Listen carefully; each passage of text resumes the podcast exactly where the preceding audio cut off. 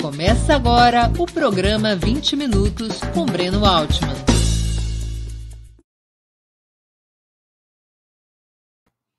Bom dia. Hoje é 3 de agosto de 2021. Está começando mais uma edição do programa 20 Minutos História.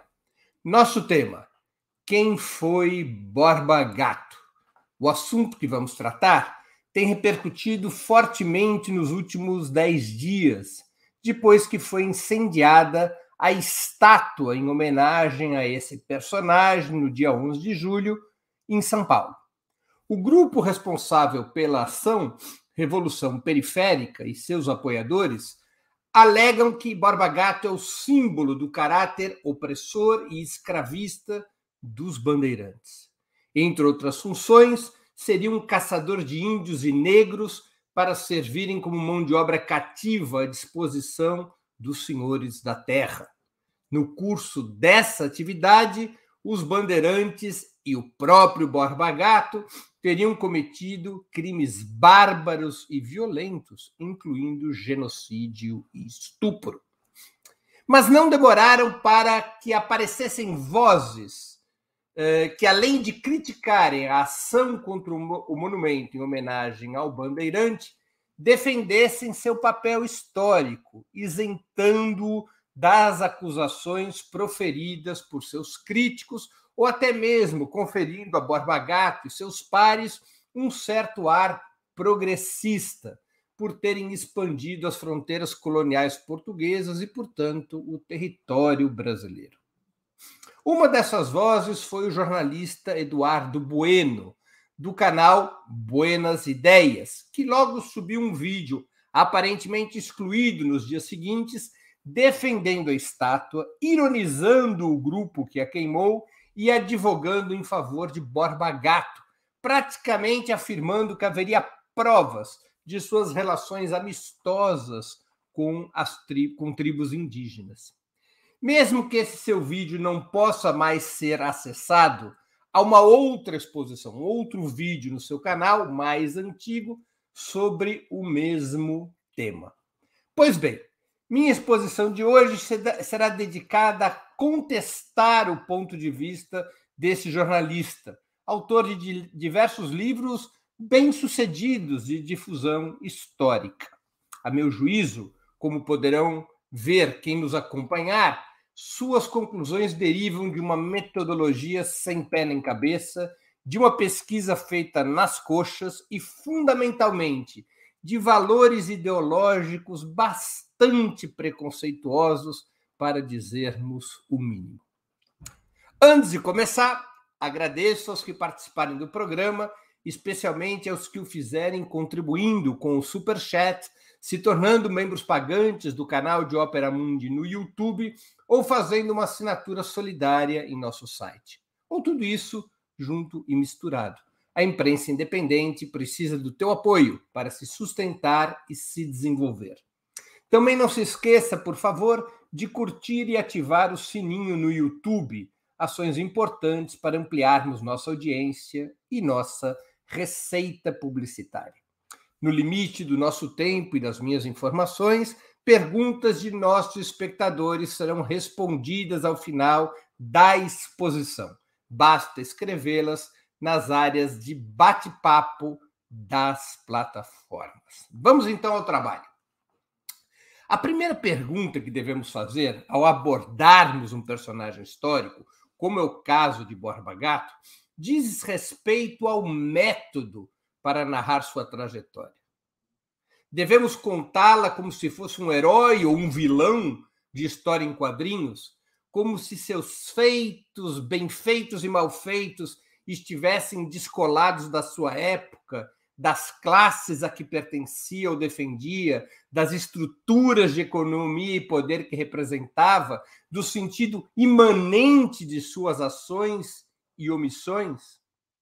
Esse costuma ser o método da historiografia mais atrasada e superficial, dando destaque exagerado e autônomo às individualidades, a determinados personagens, às vezes a pretexto de popularizar narrativas, mas fatalmente acabando por mergulhar no mar revolto das mitologias, falsidades e manipulações.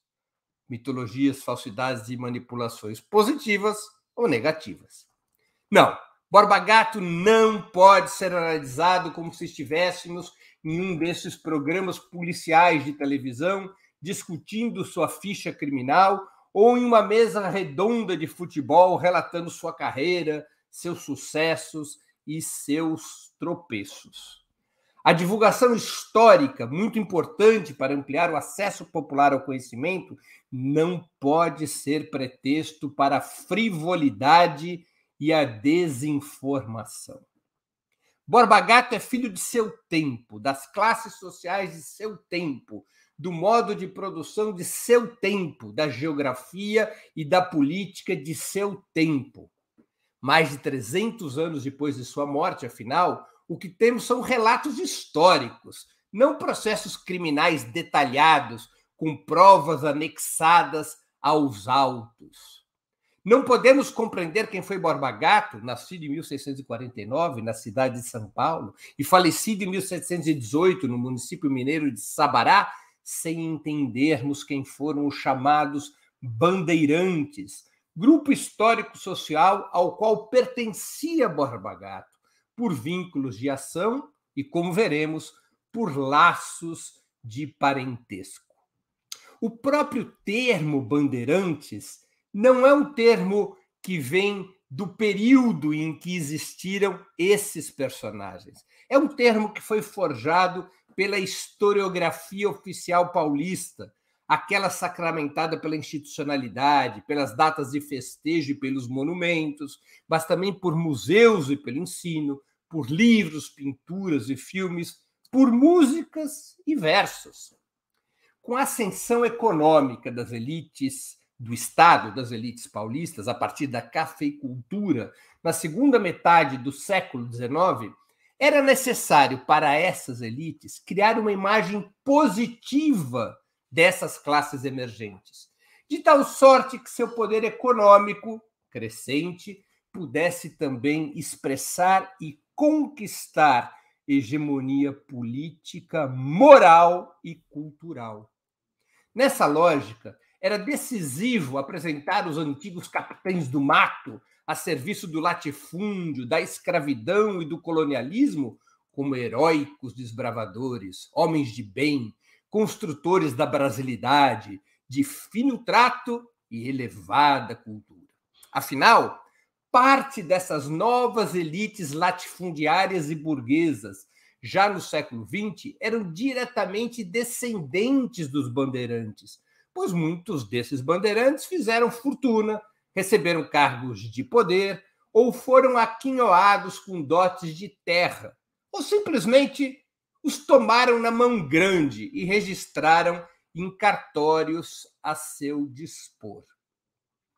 O principal desses historiadores que reconstruíram o passado a serviço do presente de então, talvez tenha sido Afonso d'Escragnol Toné, filho do Visconde de Toné. Diretor do Museu Paulista, atualmente Museu do Ipiranga, de 1917 a 1946, Toné escreveu a História Geral das Bandeiras Paulistas, 11 volumes publicados entre 1924 e 1950. Do mesmo jeito que seu pai, Alfredo, o Visconde de Toné, a quem eu já me referi, havia se dedicado a forjar uma história positiva da Guerra do Paraguai, Afonso se desincumbiu de fazer o mesmo com as bandeiras paulistas. Estavam ambos a serviço de sua classe, construindo uma historiografia dos vencedores dos estratos econômicos aos quais estavam vinculados. Além de Toné Filho, vários outros historiadores da mesma cepa e de outros estados também se dedicaram à narrativa épica dos bandeirantes. Entre os mais citados estarão José Capistrano de Abreu, com seu capítulos da história colonial, e Cassiano Ricardo, mais jovem, mais jovem que Toné, mais jovem Capistrano de Abreu, um dos animadores, com Menotti Del Picchia e Plínio Salgado, do verde amarelismo, o movimento mais reacionário da Semana da Arte Moderna, precursor do integralismo, o fascismo à brasileira, cujo chefe seria exatamente, exatamente Salgado. E a alma máter do integralismo era esse nacionalismo primitivo que se apoiava, entre outros estamentos, sobre os bandeirantes. Tão forte já era o poderio das elites latifundiárias e burguesas de São Paulo àquela altura, estamos falando das primeiras décadas do século XX, já controlando o Estado Nacional, essas elites, em aliança com seus pares mineiros, do que viria a ser chamada da República do Café com Leite, que a versão liderada por Toné, em termos historiográficos, se tornaria o eixo da história oficial acerca do período colonial e imperial, quando se formam as classes dominantes brasileiras. Essa construção histórica se estenderia até os anos 50, quando São Paulo celebrou seu quarto centenário, em 1954, e está na origem da estátua do Borba Gato, construída em 1963 por Júlio Guerra, e outros monumentos relevantes, além de nomes de ruas, praças, avenidas e estradas, entre outros logradores públicos ou escolas ou museus e assim por diante. Até o presente, as elites paulistas mantêm o culto aos bandeirantes. Os ascendentes das famílias quatrocentonas e ricas que controlam o grosso da economia e do poder político do Estado até hoje. As famílias quatrocentonas, assim, se chamam porque elas têm 400 anos de história na mitologia criada por essa historiografia são exatamente os descendentes dos bandeirantes. Por isso, seu desejo e seus, seu investimento em passar o pano para essa gente. O desejo de passar o pano era tão obsessivo, aliás, que até o figurino dos bandeirantes foi refeito dotando-os de uma imagem bem próxima dos mosqueteiros franceses, bem vestidos, com suas botas e casacos, como o barbagato da estátua incendiada. Mas quem foram, na verdade, os bandeirantes? E isso é muito importante sabermos para situarmos o Borba Gato, que, como eu já disse, não há um indivíduo solto no espaço que possa ter, ser tratado como um super-herói ou um super-vilão de história em quadrinho. Os bandeirantes foram sertanistas que, a partir do século XVI até o século XVIII, a mando dos proprietários de Sesmarias e do poder colonial português, desbravaram o interior da América do Sul e não apenas do Brasil, cumprindo três funções. Primeira, a busca de riquezas minerais, sobretudo ouro e prata. Dois, o aprisionamento de indígenas para o trabalho escravo, enfrentando especialmente as tribos mais rebeldes. Três, o enfrentamento das revoltas dos escravos negros e dos quilombolas. Os bandeirantes foram decisivos, por exemplo, na repressão contra o quilombo dos Palmares. Contribuíram efetivamente para a expansão territorial do Brasil, os bandeirantes é, para além das fronteiras determinadas pelo Tratado de Tordesilhas, ocupando o centro-oeste e o sul do Brasil, descobrindo ouro em Minas Gerais, Goiás e Mato Grosso. As bandeiras eram expedições chefiadas por esses sertanistas, geralmente portugueses de primeira e segunda geração imigratória. Eram três os tipos de bandeiras de apresamento, destinada à captura de índios, de prospecção, voltadas para a busca de pedras e metais preciosos, e de contratação, destinados a combater índios e negros que se rebelavam. Todos os bandeirantes se dedicavam aos três tipos de empreitada. Não havia uma diferenciação, uma especialização eh, compartimentada. Predominava, hora uma, hora outra, mas essas eram as atividades de todos os bandeirantes. Eram homens de origem normalmente simples, de pés descalços, sem heranças e legados, que viram nessas atividades, nessas atividades brutais, uma forma de enriquecimento, de acesso à propriedade da terra, de acesso à propriedade de escravos, de acesso a minérios e ao poder político. De certa forma, os bandeirantes foram, por dois séculos, o braço armado, miliciano do poder colonial e dos grandes latifundiários. Tiveram um papel destacado no modo de produção escravista colonial como denominou José Gorender em seu célebre Escravismo Colonial, raiz do capitalismo brasileiro e de suas classes dirigentes. A captura de indígenas e negros fugidios fornecia mão de obra para a agricultura, principalmente a cana-de-açúcar. A descoberta de metais preciosos também acelerava a acumulação primitiva de capitais intrínseca a este modo de produção escravista colonial.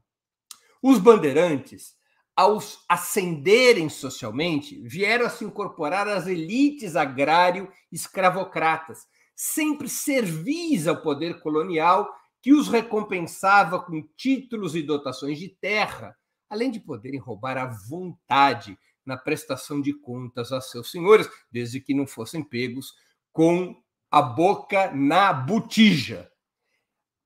Os bandeirantes eram uma espécie de novos ricos. Novos ricos.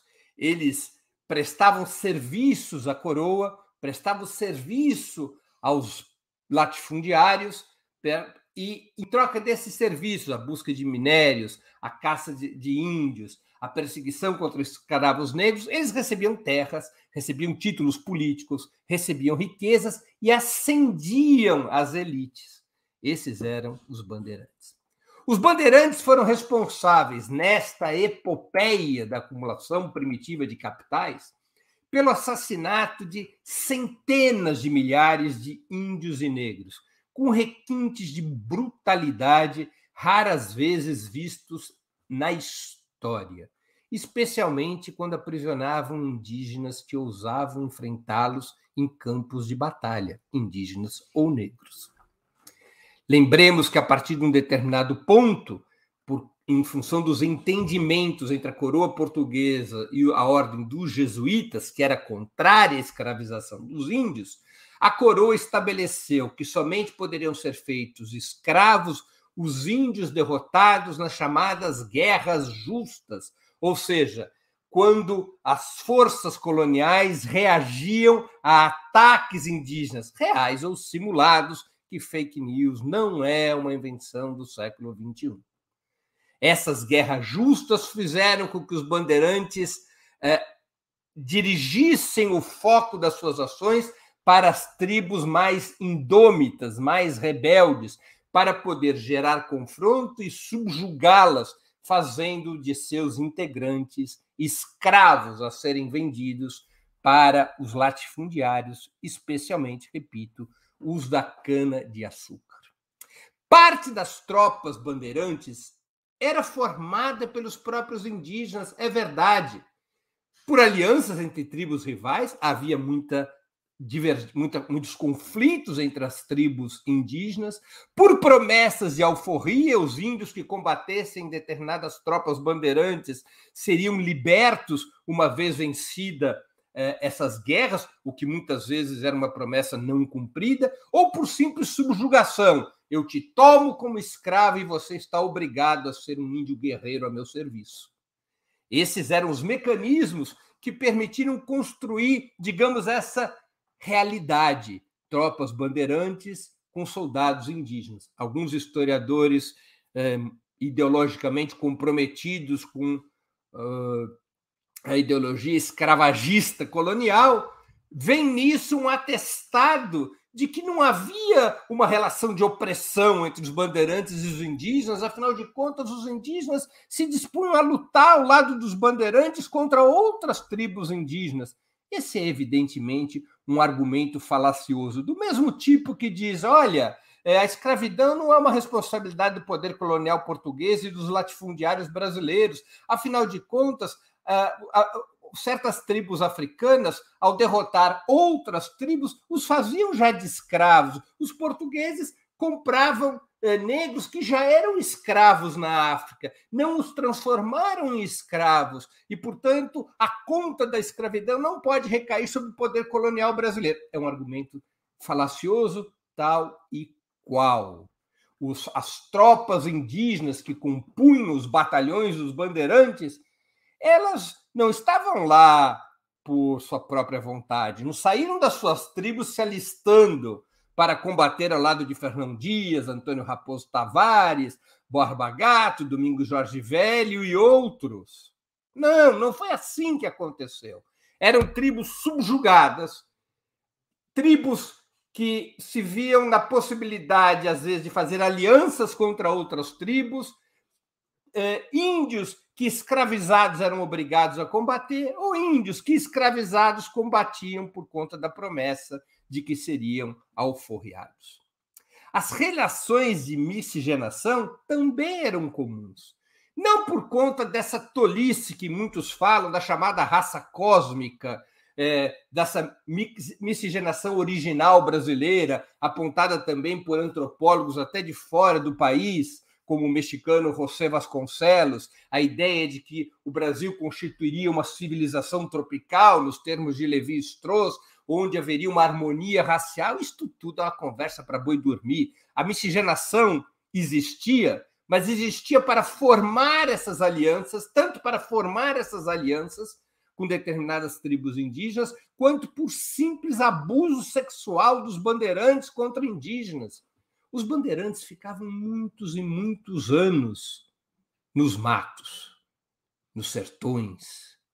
Quando capturavam indígenas, saciavam suas fúrias sexuais contra aquilo que eles consideravam sua propriedade, que eram as indígenas das tribos que conquistavam. Da mesma maneira como o faziam com uh, as escravas negras, era uma relação de subjugação, uma relação de opressão aberta e clara. O rito dos bandeirantes, como dos colonizadores portugueses em geral, não era o da separação, pois eram os bandeirantes e colonizadores uma ínfima minoria no território nacional, mas exatamente o da subjugação, também por laços de opressão sexual. Embora haja casos avulsos, que são sempre mostrado como, mostrados como exemplos de relações voluntárias, de forma cínica, por desconsiderar a base estrutural das relações impovas, impostas aos povos originários e depois aos negros. Borba Gato era um desses bandeirantes, retomando o fio da meada. Aos 21 anos de idade, em 1670, casou-se com Maria Leite, filha de um dos mais afamados e poderosos bandeirantes, Fernão Dias Pais Leme. A pedido do governador-geral da época, sob o mando de seu sogro, participou entre 1674 e 1681 da bandeira em busca da serra, da mítica serra de Sabarabuçu, onde supostamente haveria eh, filões gigantescos de ouro e, ademais, pedras preciosas. Ao fim dessa bandeira, já morto seu sogro, Fernão Dias passou por várias desaventuras ao longo das suas empreitadas, entre elas a de tomar é, turmalinas como se esmeraldas fossem. Mas já morto, Fernão Dias ao fim dessa longa bandeira entre 1674 e 1681, Borba Gato recebe a visita do administrador-geral das Minas, porque esse administrador-geral fica sabendo que eram muito promissoras as possibilidades de é, ter, terem sido descobertas ali na região entre Sumidouro e atual Sabará, terem sido descobertas minas de ouro. Rodrigo de Castelo Branco chamava esse administrador-geral das minas, que se desentenderia com Borba Gato na cobrança de tributos, na cobrança de impostos para a coroa. E Borba Gato acabaria por matar Rodrigo de Castelo Branco em 28 de agosto de 1682. Borba Gato, então, fugiu para a região ainda desconhecida do Vale do Rio Doce, sempre em Minas Gerais, onde se ocultaria de 1682 a 1699, provavelmente tendo chegado até a foz do rio Piracicaba, atual Ipatinga. Nesse período de fuga e prospecção, Borba Gato descobriria enormes riquezas auríferas no Rio das Velas, como eu já disse, entre o Sumidouro e a atual Sabará. Com essa fonte de ouro, com essas riquezas de ouro nas mãos, compraria, na prática, em outubro de 1698, a carta patente do seu perdão e o posto de tenente-geral de Sabará, designado para este posto pelo governador-geral Arthur de Sá e Menezes. Como tenente-geral, ou tenente-general, como está nos documentos mais antigos, Borba Gato seria o responsável pelas arrecadações tributárias da coroa portuguesa na região e pelo estabelecimento da ordem. Borba Gato, que havia matado Rodrigo de Castelo Branco, o fiscal da coroa atrás de impostos, utilizaria o ouro para comprar sua absolvição, sua anistia, e se reincorporaria ao poder colonial português numa função de alto relevo, como o chefe das arrecadações e da segurança da região onde ele, Borba Gato, havia fincado raízes e encontrara fortuna. Durante todo esse tempo da fuga ao perdão, Borba Gato continuou a ser um caçador de índios e escravos negros, como bem atesta um importante documento de 1730 conhecido como o Código Costa Matoso. Abre aspas. A justiça que achei nessas minas de Sabará foi o tenente-geral Borba Gato, que era superintendente destas minas, homem paulista. Homem paulista era como chamados os bandeirantes repartiu as lavras de ouro por sortes de terra e veios d'água, como mandava o regimento, confiscando todos os, com, os comboios do sertão, boiadas, cavalos e negros. É uma patente demonstração de que Borba Gato continuava a ser o que sempre foi, um caçador de negros, um caçador de índios, um escravocrata a serviço do poder colonial.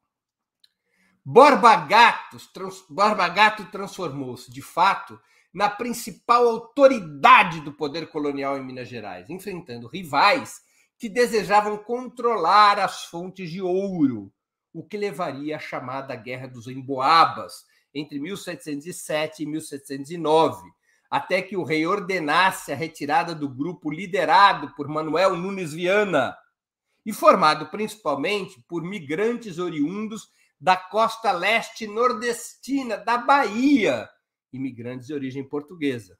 Ali começam os conflitos regionais tão marcantes na cultura da oligarquia paulista, de confrontar São Paulo contra os nordestinos, porque Emanuel Nunes Viana veio com os seus uh, aliados desta, da costa leste nordestina da Bahia, deu uma sova em Minas Gerais, nos paulistas, mas por ordem do rei, que era muito grato e tinha aliança com Borba Gato, foi obrigado a se retirar, restituindo, preservando o poder político e econômico de Borba Gato.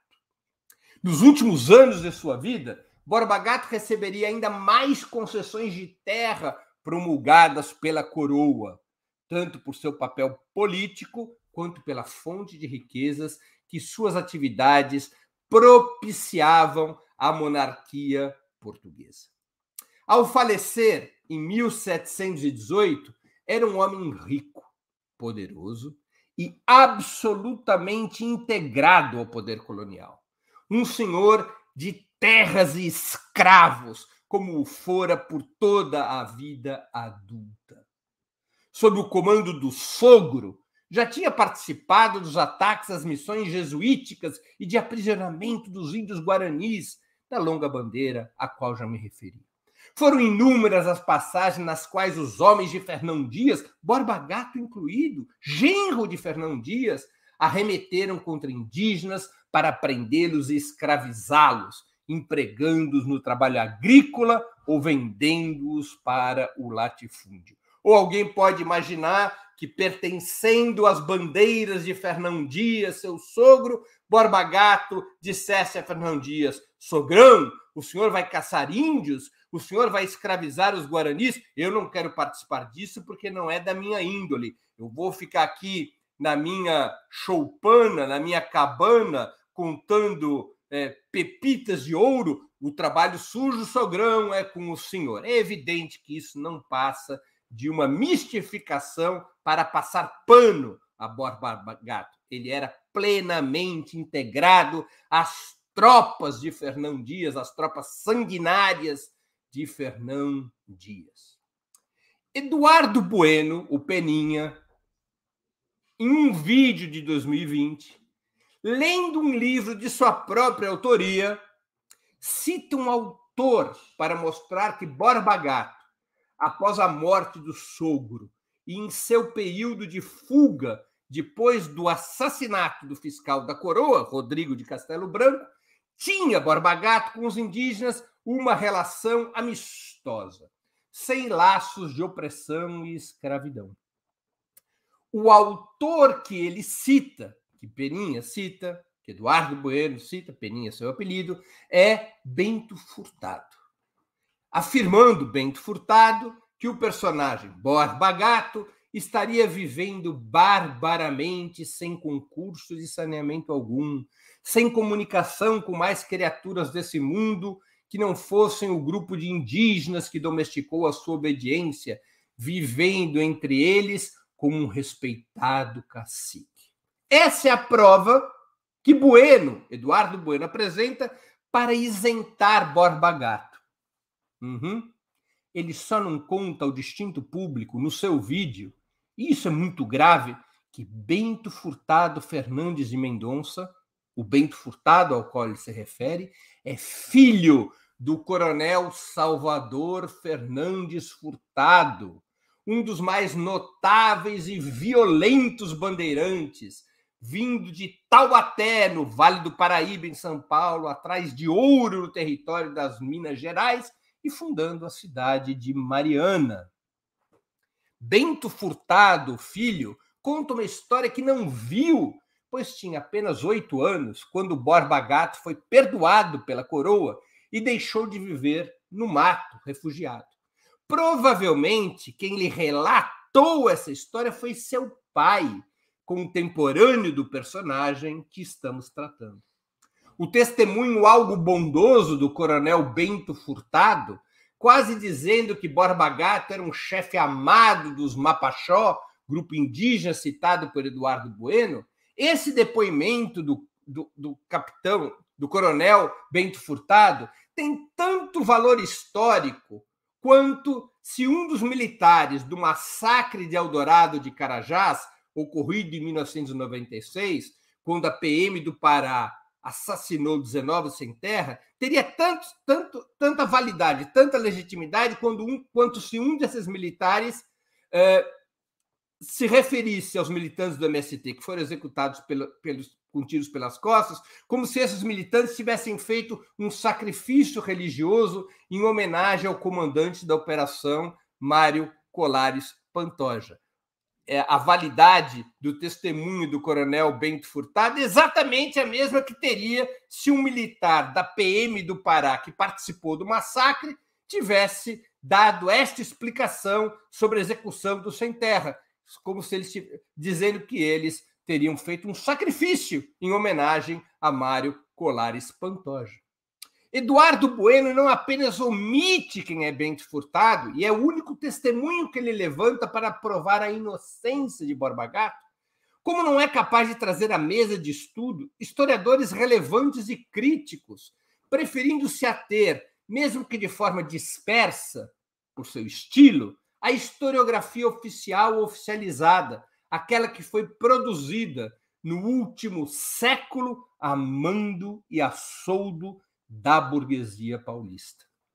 É, portanto, uma falsificação histórica e também estética, porque em seu vídeo, não contente em caminhar por estradas é, sinuosas em relação à interpretação histórica, Eduardo Bueno também diz que aquela obra do Borba Gato, aquela estátua do Borba Gato, na verdade é uma crítica simultaneamente uh, à arquitetura kitsch, que vigia a época, e uma crítica aos próprios bandeirantes, porque a estátua estaria posicionada com as costas para a entrada da cidade ou algo do gênero. Isso não passa de invencionismo. A estátua do Borba Gato é o que é, uma homenagem a um bandeirante que, como todos os bandeirantes, era um braço miliciano e armado do poder colonial, um braço escravizador e subjugador que expandiu o território brasileiro às custas de índios e negros, que concentrou terra e poder político e que se integraram esses bandeirantes às classes dominantes paulistas e brasileiras, constituindo uma das frações fundamentais da hegemonia oligárquico-burguesa na história do nosso país até hoje. Muito obrigado pela atenção. Vamos às perguntas. Mas antes, eu gostaria de anunciar o 20 minutos de amanhã, quarta-feira, dia 4 de agosto, às 11 horas. Iremos entrevistar, na continuidade da série sobre legendas extraparlamentares, a José Maria de Almeida, dirigente do Partido Socialista dos Trabalhadores Unificado, o PSTU. Uma boa oportunidade para conhecermos como surgiu, o que pensa e como atua esse polêmico grupo. Vamos aqui passar as questões que eventualmente tenhamos sobre a exposição de hoje. Yara Pinheiro, é, que contribuiu com o Superchat. É urgente mudar o nome do Palácio dos Bandeirantes, maior e mais rica cidade do país, e que subjuga ainda hoje o povo brasileiro. Só assim exorcizaremos a elite do atraso da nossa sociedade. É curiosamente é a única. Nós temos outros superchats, mas não perguntas. Nós não temos mais nenhuma, aparentemente, mais nenhuma pergunta é, aqui no nosso na, na nossa área de bate-papo. Bom, em sendo assim, eu vou agradecer a todos. Espero que a exposição, que espero eu que a inexistência de perguntas não seja uh, um, uma crítica velada à exposição, que ela possa ter sido útil. Uh... Ah, bom, agora começam a ter alguns outros comentários, não é? É, eu vou pedir à produção que organize um pouco melhor isso, porque eu não estou sabendo se tem ou não mais perguntas. Uh, há um comentário de Gal sobre o Brasil ser ou não uma nação. Não é propriamente, Cláudio, um tema da, da, da exposição uh, de hoje, não é? é? Eu vou dedicar uma exposição a isso na semana que vem, que se chamará Qual Nacionalismo? Então, você me perdoe por não tratar desse assunto hoje, vou tratá-lo na próxima semana. Né? É, a Vânia Lúcia C. Do, do, do Espírito Santo, imagino. Como passar esse conhecimento para as escolas? É um longo processo, isso depende de uma reforma curricular uh, na educação brasileira, especialmente na educação de São Paulo, para desmontar esta historiografia oficial a serviço das elites paulistas há já há tantas décadas. Vários professores, várias, várias escolas já fogem dessa, desse constrangimento dessa historiografia oficial, mas de fato é necessário uma reforma curricular, uma reforma educacional para ser desmontada essa historiografia oficial mentirosa a serviço das elites paulistas, a serviço da burguesia dos latifundiários de São Paulo. Né? O Maurício MP, bom, é, a Luiz Ferreira de Lima Neto, Breno, destruir ou transferir as obras para um museu? Em geral, transferir, mas é, destruir essas obras, em muitos casos, elas têm um efeito de provocar uma polêmica pública. Nós estaríamos discutindo os bandeirantes, Borba Gato e a historiografia oficial não fosse a ação contra a estátua do Borba Gato, nesta amplitude, com essa popularização da discussão? Não. Portanto, determinadas ações de propaganda que empregam até mesmo uma certa violência performática, porque ninguém saiu ferido, ninguém se machucou, nem teve o risco de se machucar, é, é, ações desse tipo ajudam a propagar a discussão. Se a discussão ficar comportadinha nas instituições, na universidade, no parlamento, não ganha as ruas, não vira uma discussão é, é, quente na sociedade. Às vezes é necessário destruir para construir, essa é a regra da história. Essa é a regra da história. A princípio, transferir, tirá-las, é, através de decisões institucionais, é, acabar com essas homenagens aos bandeirantes todos. Não é só a Borba Gato, é a Fernão Dias, é, é a Raposo Tavares e assim por diante. Mas, às vezes, é necessário uma certa performance, uma certa violência performática para que o assunto surja com força na discussão pública. É a técnica que o Greenpeace adotou já, adota já nos últimos 30 anos, né? uma ação performática, às vezes com algum grau de violência, mas que permite uma discussão mais ampla de um determinado tema. É, nós temos aqui Maurício MP. Breno, os bandeirantes seriam a origem da mentalidade ultraconservadora e classista da elite paulista de hoje? Olha, Maurício, eu não tenho dúvidas disso. Os bandeirantes o culto aos bandeirantes, que é uma formulação entre o final do século XIX e, e as primeiras décadas do século XX, o culto aos bandeirantes ele está na formação da consciência das elites paulistas. O culto às famílias quatrocentonas, ao se transformarem os bandeirantes em heróis, em heróis, em fidalgos uh, responsáveis pela construção do Estado impetuoso de São Paulo, tudo isso são elementos que vieram a formar a consciência, a cultura, a moral da elite paulista, dessa elite salafrária e sem vergonha de São Paulo, racista até a medula, preconceituosa, regionalista, inculta como seus antecedentes. Eu não tenho nenhuma dúvida. Por isso que é tão importante desmontarmos a historiografia oficial, porque ela é um dos instrumentos de hegemonia desta elite salafrária. É... é Gleberton dos Santos pergunta: a derrubada da estátua tem caráter identitário? Ele contribui com o super chat. Uh, não, eu não acho que tem caráter identitário. A estátua tem caráter identitário, porque a estátua visa fortalecer a identidade dos bandeirantes, dessas elites paulistas sobre o povo de São Paulo. A derrubada da estátua ela tem um caráter simbólico contra um personagem que representa as elites responsáveis pela opressão da esmagadora maioria do povo paulista, incluindo negros e índios. Ela não possui nenhum caráter identitário. Isso é uma baboseira quando há quem afirme isso. O Borba Gato não foi apenas um opressor de negros um opressor de índios, ele era a expressão do colonialismo, a expressão das elites coloniais, que, claro, se voltavam fundamentalmente contra os seus escravos, que eram índios e negros, mas que ao largo da história essa ofensiva contra negros e índios não é outra coisa que não a ofensiva contra o povo brasileiro, não é outra coisa que não a hegemonia dessas elites sobre o povo brasileiro com todas as suas tinturas de opressão, violência e exclusão.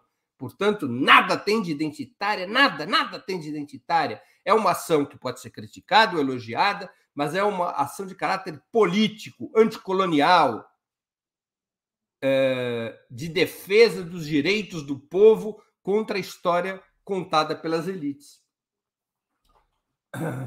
É, Krasnaya e Iskra. Destruir, mas e o respeito ao artista que fez a obra? Olha, Krasnaya, é, quando um artista faz uma obra, ele tem um compromisso com o seu conteúdo. Se o conteúdo da obra que ele aceita fazer, porque obrigado ele não foi a fazer essa obra, o Júlio Guerra, ele tem que estabelecer um compromisso com o bônus e o ônus de ter feito essa obra. Se essa obra é uma ofensa à memória e história das lutas do povo brasileiro, em especial de negros e indígenas que compunham a mão de obra escrava daquele período, pois bem, o autor deve pagar também por sua cumplicidade com uma obra dessa natureza. E, portanto, não considero um desrespeito que uma obra como essa seja queimada. Podemos discutir se foi adequado ou não o momento, se foi a hora correta ou não, se a forma foi correta ou não, não importa. O que eu digo é: um artista não pode ser separado da sua obra. Quem faz uma obra de elogio ao escravismo, de elogio ao bandeirantismo, quem faz uma obra de elogio às formas perversas de ocupação territorial que ocorreu no país deve pagar pelo preço, deve pagar pelas suas escolhas. É, Mateus Costa. Com olhos anacrônicos não sobra um bonzinho na história. Vamos ter que derrubar todas as estátuas, então? Ou caímos no conto que índios eram santos? Essa é a questão do Mateus Costa, que também contribuiu com o super chat eu gostaria de agradecer. Olha, Matheus, não é uma discussão de quem é bonzinho e de quem é malvado, não é uma discussão moral uh, compartimentada, não é disso que se trata. Não é? Se trata de discutir é, a história que nos foi contada ao largo de décadas sobre a construção do capitalismo brasileiro a história que nos foi contada sobre o modo de produção escravocrata colonial, a história que nos foi contada sobre as elites do país. E essa história é falsa. E a expressão dessa história falsa, entre outras, são os monumentos que foram erguidos em homenagem a essas elites. Evidente que não se trata de sair derrubando todas as estátuas. Ninguém proporia uma coisa dessas. Derrubou-se uma estátua, como outras poderão ser derrubadas, para trazer à baila a discussão dessa historiografia, para trazer à baila é, quem representam esses heróis apresentados pela historiografia oficial, que são bandidos, que são milicianos de antigamente, que são o braço armado do poder colonial, que são antipopulares e antinacionais ao contrário do que a historiografia oficial nos vendia. E também para demonstrar esse elo profundo, esse fio da história entre o que foram os bandeirantes e o que é Jair Bolsonaro. Jair Bolsonaro tem a cara das nossas elites. Jair Bolsonaro tem a cara das famílias quatrocentonas de São Paulo. Jair Bolsonaro tem a cara dos coronéis dos latifúndios nordestinos. Jair Bolsonaro tem a cara dos pecuaristas ao sul do país. Há um fio da história que vincula aquelas velhas elites brutais, violentas, escravocratas, latifundiárias, excludentes, antipatrióticas, que vincula essas elites, que são as elites brasileiras, ao que é o bolsonarismo. O bolsonarismo é o ressurgimento dos bandeirantes sem os disfarces da historiografia, da historiografia aveludada de Afonso de Toné.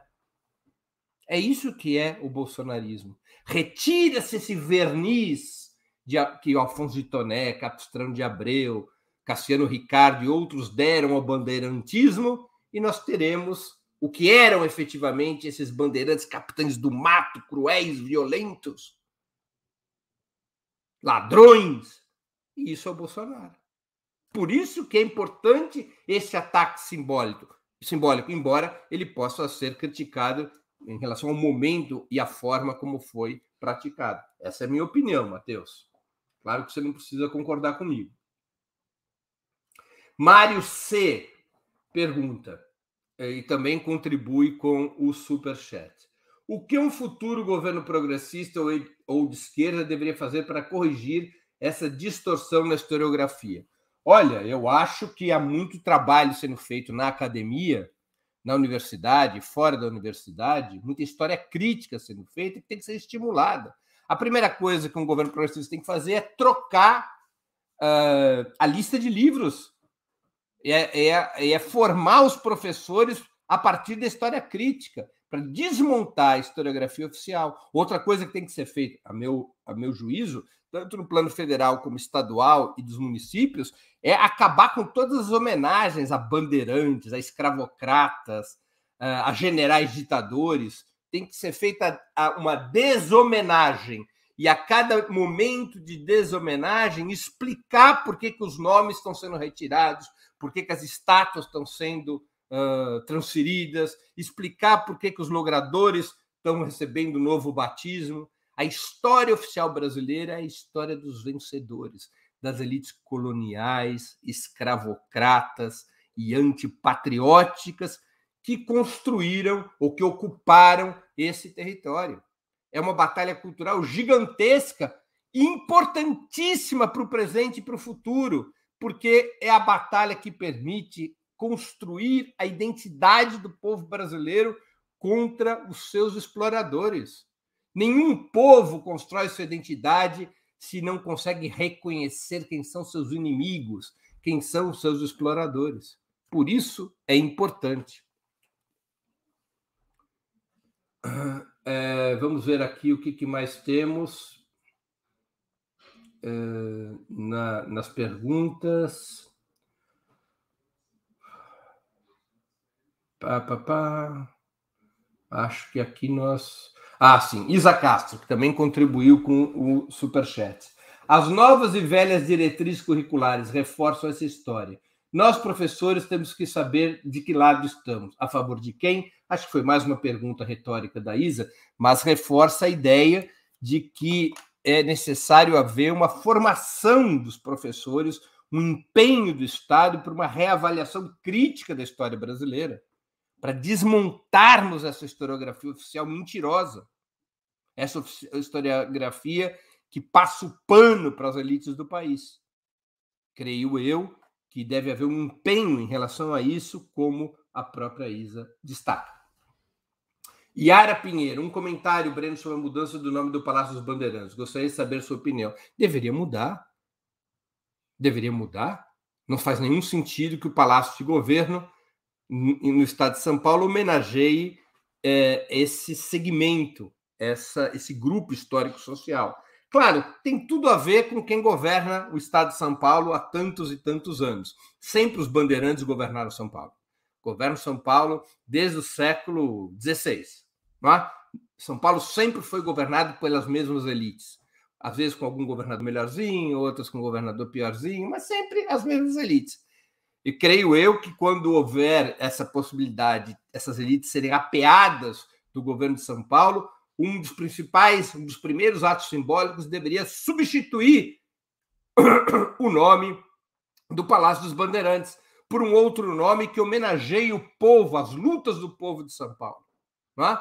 Que seja chamado Palácio dos Trabalhadores, que seja chamado é, de qualquer outro nome, mas que se retire tire homenagem aos bandeirantes. Essa é a minha opinião.